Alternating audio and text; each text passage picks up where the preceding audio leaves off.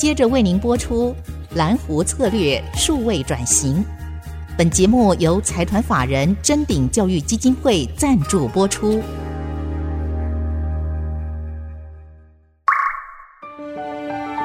蓝湖策略数位转型，让主持人简真富与您提升决策品质与产业升级，掌握先机。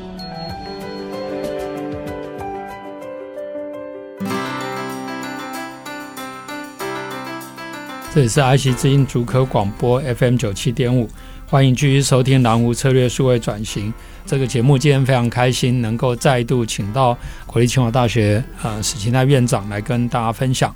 院长好，简教授好，各位听众好。院长，我们之前曾经访问过您，也聊过包括 RCA 的技转、集体电路产业，然后工研院早期的一些历史。那我想要借着这个机会再来请教您，因为可能也有人会来 question，就像呃上次您访问也有提到，一直都会面对这种 question。可是现在大家的 question 一个就是说，因为工研院特别是你们之前非常的成功，当然我想这些成功里面的很多关键，其实上一次都有谈到，但是。因为那样的成功，可能人家会选说，哎，那后来好像这些法人组织，比如工研院，就很难再创造另外一个像半导体产业这样的情况。甚至有人主张说，哎，工研院应该像以前的农复会啊，或其他这样的单位，它完成阶段性的任务。也许台湾需要另外一个法人组织，但是可能不见得是工研院。但，各种意见都有。您怎么样来看待这样的一个 question 跟跟想法？这个当然随着时代的演变啊，一个机构当然是要能够检讨，要能够反省，说哎，他原来的初期设置的这种任务，嗯，是不是已经改变？嗯，那如果改变的话，当然这个机构必须要做转型，是啊，或者是什么？我觉得这个都是可以的。我觉得要怎么样去讨论这个问题哈？那像因为我在工业时间也蛮久了哈，差不多有三十年。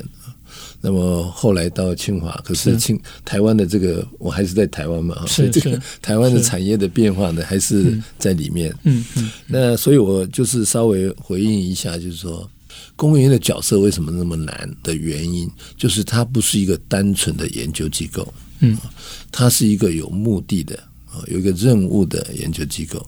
它的任务的研究机构是有别于中央研究院，有别于。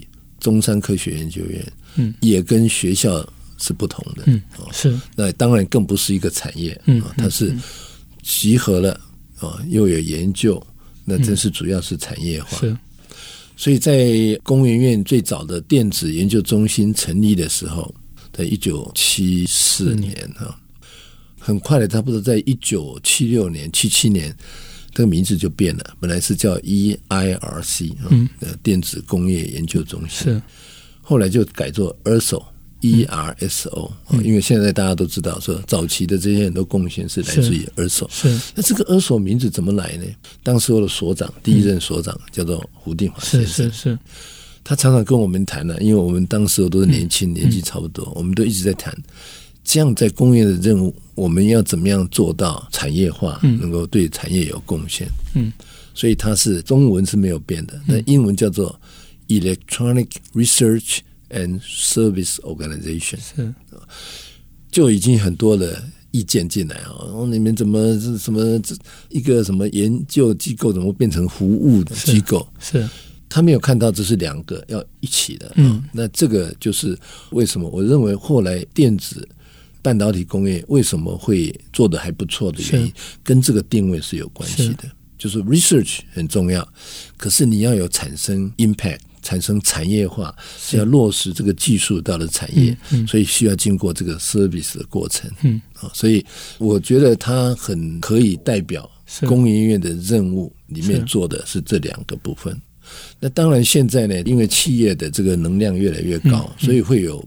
不断有人会来这个 question，嗯，但也不只是这样哈，这个过程当中一直都有，有的呢，因为我们台湾是中小企业为主，嗯，中小企业呢会觉得说，你工业院做很多新的东西啊，都是服务大企业，是。啊，但是大企业又觉得说，我们并不需要你，尤其是我已经这么大了啊，那台积电的富可敌国，甚至于是比这个很多国家都还大。是，所以是不是不要做了？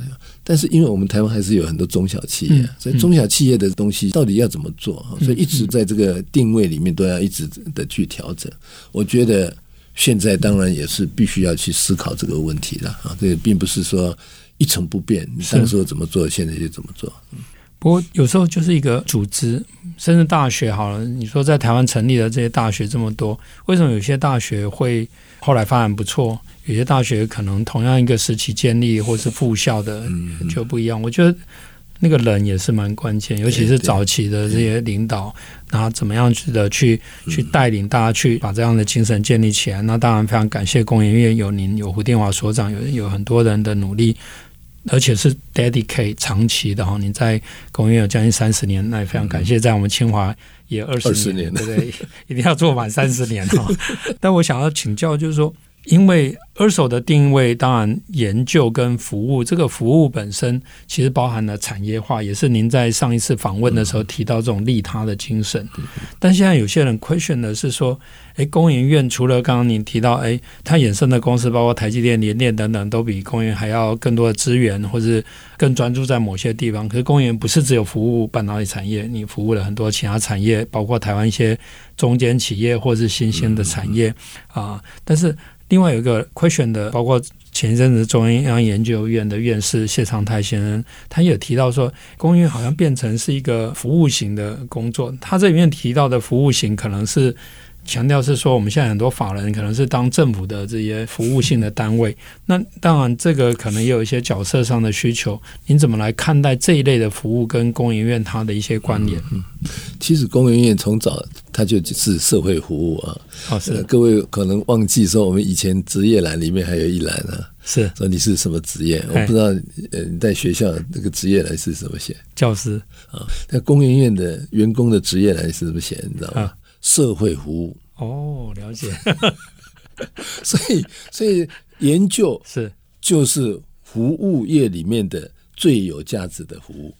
嗯，这个所以服务业我们有归类啊，是是最高的服务的价值就是 R&D，是是研研究发展。你看，呃，美国现在的 Chip Act 里面，嗯，它除了说 subsidize 那一个设厂的，是它其实里面有一个叫做。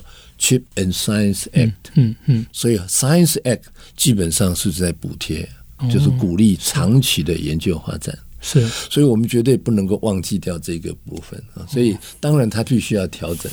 但是它不能够 整个就不见了，所以您其实是把这个社会服务落实到非常极致，而且院长也是在推动台湾的服务科学里面做了非常重要的贡献，包括去创立了清华大学科技管理学院的服务科学所，然后我们有服务科学的学会啊，相关的组织，您都是主要的催生者。那看起来一般社会对于服务的定位跟了解可能都不太足够，甚至也不了解供应链原来就是一个社会服务业。您可不可以稍微跟大家分享一下，在服务科学里面您的一些想法？这个服务科学不是我创出来的啊，嗯、其实是 IBM 在差不多是九零年代啊，是它慢慢的就出现了很多的挑战啊。它从原来做硬体，嗯，到后来做软体，嗯。到后来，他说我是以服务为主，是，所以哎，为什么 IBM 这样想呢？那我有跟 IBM 有一些互动啊。我在清华大学来的时候，我很快的跑去中国大陆，是，因为我当时我们跟北京的这个清华大学的管理学院有一点这个，我们我就去那边看。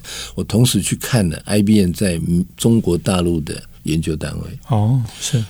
那后来我也有机会就跑到印度去哦，因为当时候的 IBM 呢在做全球的 service，我忘了那是什么，就是呃很多的 call center，对，很多 call center 都在印度，是是是，所以我就去看，而且印度那个 IBM 的总裁 CEO 到印度去，要在那边加大三倍的投资，嗯嗯嗯，主要就是在服务上面他怎么做，嗯，呃，那他的 IBM 有一个核心思想，我觉得实在是。服务的极致是他的 slogan 怎么讲？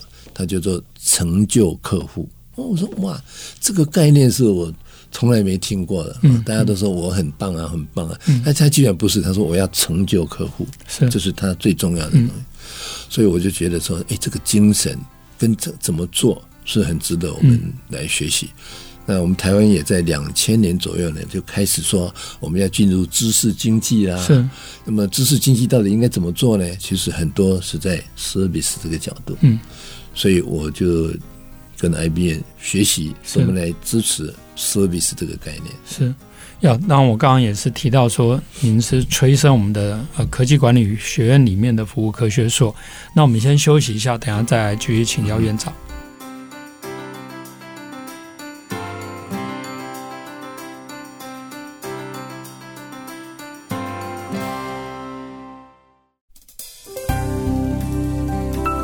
欢迎回到蓝屋策略数位转型，我是主持人清华讲座教授简正富啊，今天非常开心，非常荣幸能够继续请教史清泰院长。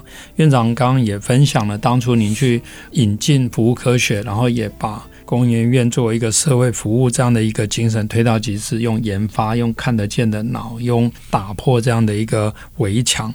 那在您领导科技管理学院的时候，其实那时候是一个小的院，而且成立的也晚，才二十几个。当然，我们知道清华大学科技管理学院有台积馆、台积电捐赠。那当初啊，Morris 张忠谋创办人，他也是期望呃能够创立一个世界一流的管理学院，然后科技管理，因为他也提到谈管理不能忽略科技。所以科技其实是可以来创造很多的产业，也给产业一个重新去发展的一个机会。那当然，现在又有这个 AI 各种的应用，所以您怎么去完成在台湾、在清华大学啊，在其他地方去创造一个世界一流的管理学院的这样的一个目标？为什么到清华大学哈？第一个当然是我在工业已经做了一个阶段啊，所以我在二零零三年。啊，我就呃辞掉院长的这个工作，那我有机会就回到那个西谷，嗯，斯坦福大学，呃，跟我的两个这个老师一起在做一点研究，嗯，那在工研院三十年的过程里面呢，发现台湾的产业的改变，最主要的力量来自于人才，嗯。人才是最重要的，不管你做什么，人才是最重要的。嗯、所以我在斯坦福的半年里面呢，我就不断的去观察这个呃戏骨的转型，因为戏骨呢也是经过相当多的转变，从原来做 Silicon 到后来做软体、做通讯 Internet，到甚至于后来做什么 Nano，做什么 Bio，嗯，他一直在转。为什么他能够转？就发现说是。人才很重要，可是什么地方可以有这样的人才，可以这么多元，可以做学校？嗯嗯嗯。所以学校是将来这组所有能够创新、能够转型最重要的根源。是，所以正好是清华来是请说，哎，你是不是愿意来？我就想到说，当时候他不要我去，我们拜托你，我就马上说好。OK。因为我发现是学校真的是未来最重要的一个地方嘛，所以我就回来这个清华大学。对，所以我我我其实还蛮感谢说有这个机会来。就我来之后就发现说，哦，台积电原来有帮助很大的这个地方，那我就有机会慢慢理解到，就当时候清华大学的几个校长。嗯，一起去请 Morris 是啊吃饭的故事啊，这个故事也蛮有趣的。就是说，这些教授、这些校长啊，很想要呃台积电支持，但是又讲不出口。嗯，对，很久很久，后来是还是 Morris 自己问说：“是哎，你们到底要我做什么？”是那 Morris 一口就答应。嗯，为什么他一口答应？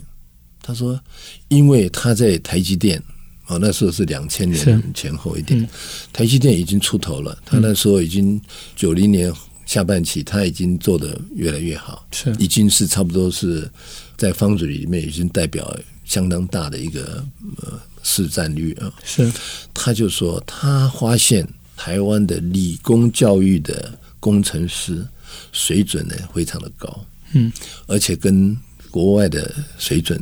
差不了了太多，嗯，因为我们在过去学校专注在这种研究所，是。